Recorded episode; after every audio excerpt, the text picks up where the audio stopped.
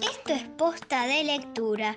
Escucha este cuento que te cuento y contame vos un cuento.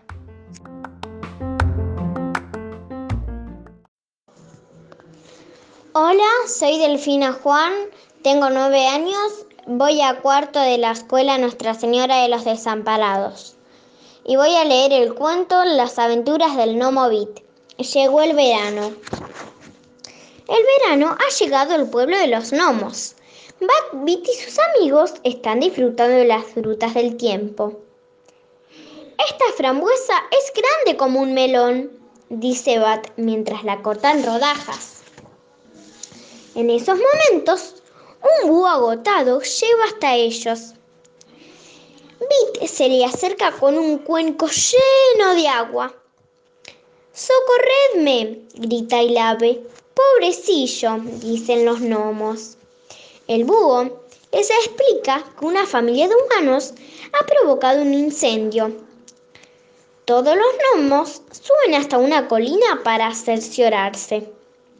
Mirad, allí al fondo, una columna de humo, señala Bat, lleno de pánico.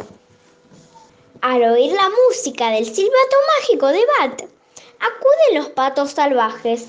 Bit, Violeta y los otros gnomos montan sobre sus lomos. Llevadnos hasta el fuego, dice Bit. Tenemos que sofocar el incendio, añade Violeta. Al llegar allí, los gnomos se ponen a trabajar, cavando zanjas de contención, mientras los castores revientan sus presas para hacer llegar al agua, el agua hasta el fuego. Cuando más apurado están, estalla una tormenta de verano que sofoca el incendio.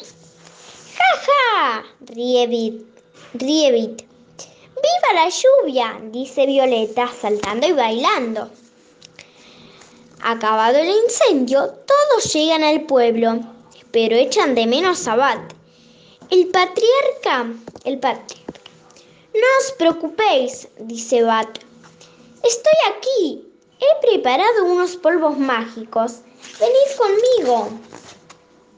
Al esparcir los polvos mágicos por el trozo de bosque calcinado, todos los árboles brotan de nuevo. Es el día más feliz del verano. ¡Viva Bat! grita Bit entusiasmado. Ha devuelto la vida al bosque, dicen los otros, saltando de contento. Bueno, fin el cuento. Adiós, espero que les haya gustado.